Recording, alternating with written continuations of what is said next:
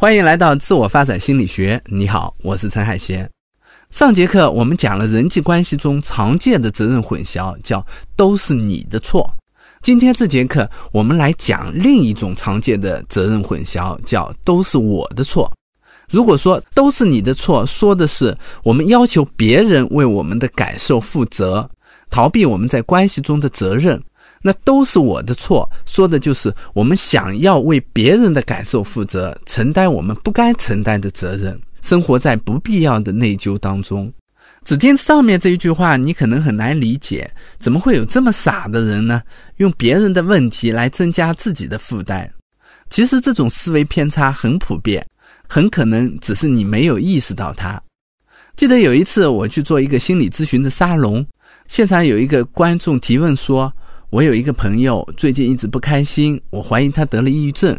我劝了他很久，他都不肯去看心理咨询。请问遇到这样的情况，我该怎么劝他呢？我说：你已经做了你能做的事情，你劝他去做咨询，他觉得不需要，这就是他的选择和决定，你也只能尊重他的选择。这个听众对这个答案不太满意，他说：可是作为朋友，我看着他一天天消沉下去，我是很内疚的。如果你有这样的朋友，你自己又做不了什么，你不会内疚吗？我说会啊，可是我知道内疚也是我自己的情绪，我需要处理好它。这个听众对他朋友的抑郁是有内疚的。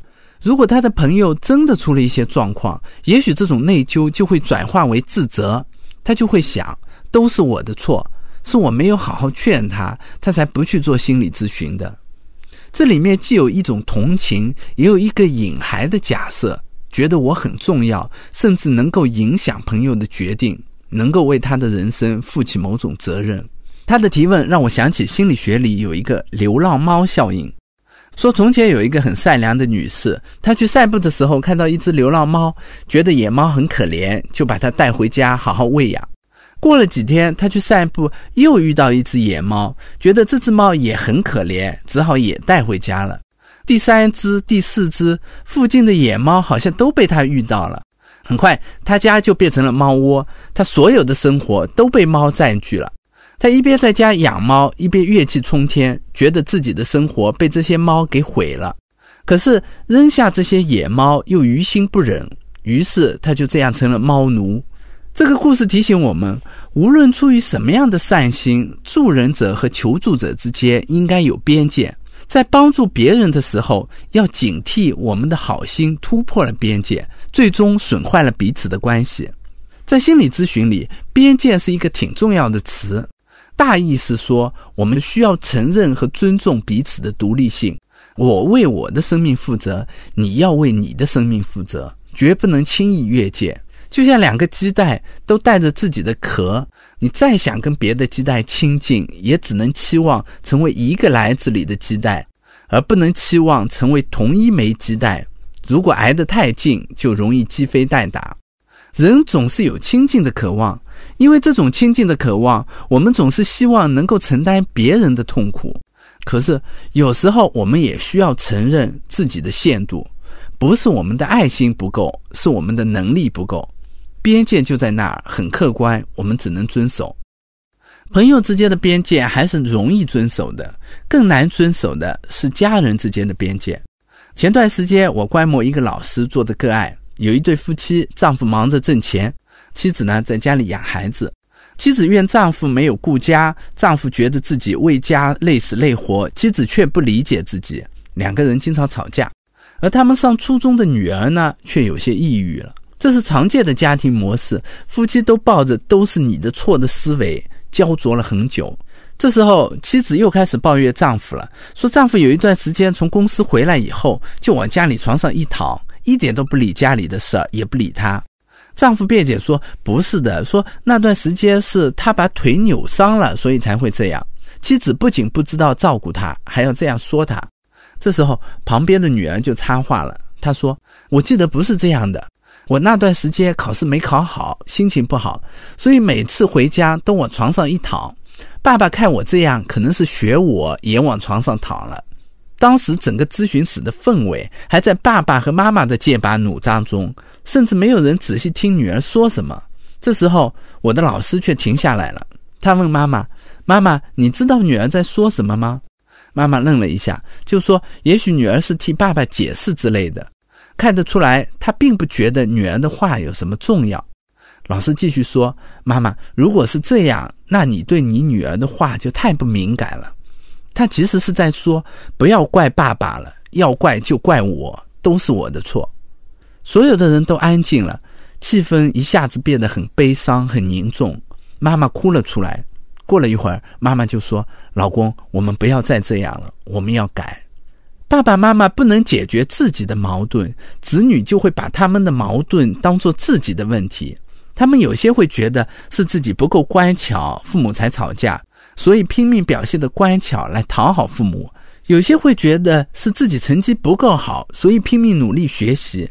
再长大一些，也许他们能分得清这是爸爸妈妈的问题。”可是他们心里还是会抱有这样的幻想：如果我再多做一点什么，也许爸爸妈妈之间的矛盾就能解决了。而这种内疚有时候就会变成一种思维习惯，在其他的人际关系中，每当别人生气的时候，他们也会觉得是自己做错了什么才会这样。前段时间我遇到一个来访者，是一个年轻有为的女士，她一直觉得自己对不起父母。原因是在他很小的时候，爸爸很想要一个男孩，妈妈不想要，于是呢，他们就来问他的意见。他当时恶狠狠地说：“如果你们生个弟弟，我就掐死他。”妈妈听了他的话，就没要弟弟。后来呢，父母关系一直不太好，他觉得就是因为他做了这个决定，所以他们才关系不好。我问他：“你那时候多大啊？”他说：“我四岁多吧。”我就说：“我觉得，与其说你妈妈听了你的话。”不如说是你帮你妈妈说出了她想说的话。你知道，在一个和谐的家庭里，这么重要的事儿是不会让一个四岁多的孩子来决定的。你只是对你妈妈的想法比较敏感而已。他想了想说：“也许是吧，可是我仍然觉得是我做的不够好，是我的错。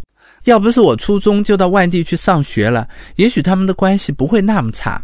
他们就是从那时候开始吵架的。”我说，那我也不是很能理解。如果你在家，也许你跟你妈妈的关系会好一些，跟你爸爸的关系也会好一些。可是你怎么能够改变他们对彼此的感觉呢？夫妻关系不就是他们俩的关系吗？他说：“你是说我改变不了他们的关系吗？”我问他：“你觉得能吗？”他想了想，叹了口气说：“也许真的不能。可是你这么说，我特别难过。”原来我还可以想，是我自己做的不好，他们的关系才会不好。可是我很不想承认，这么重要的事儿，我居然什么都做不了。相比之下，我倒是宁愿觉得他们关系不好，只是因为我没做好。这是一个特别聪明的女士，她说出了都是我的错产生的根源。为什么我们要把明明不是自己的责任扛到自己的肩上呢？原因就在于，我们宁可忍受这样的内疚和自责，也不愿意承认，在这样一段重要的关系里，我们居然无能为力。相比于内疚和自责，这种无力感更让人难以忍受。你还记得我们前面讲的三角化吗？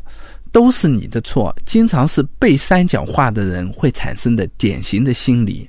他们没有办法解决别人的矛盾，就把别人的矛盾变成自己的问题，来告诉自己我是有办法的，只是我没做好而已。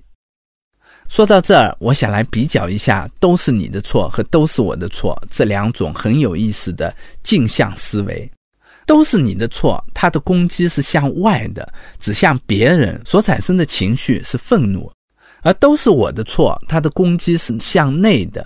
指向自己所产生的情绪是内疚、自责和抑郁。有时候这样的组合是成对出现的。比如，有些妈妈会跟孩子说：“要不是你，我早就离婚了。”这是都是你的错的一种形式。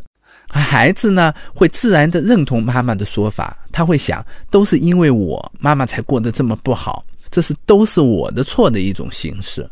当都是你的错和都是我的错形成了一种互补关系，关系的一方常常会变得越来越愤怒，关系的另一方常常会变得越来越抑郁。虽然关系里两个人都不舒服，却常常无法改变。这不仅出现在家庭里，在职场里，一个老板如果总是指责另一个员工，而员工总觉得是自己的错，慢慢的他也会习惯成为一个背锅侠。在感情里，如果一方总是指责另一方，而另一方总是觉得都是我的错，那这样的感情也是不平衡的，总有一天也会出问题。所以，现在让我们再回过头来思考一下边界的含义。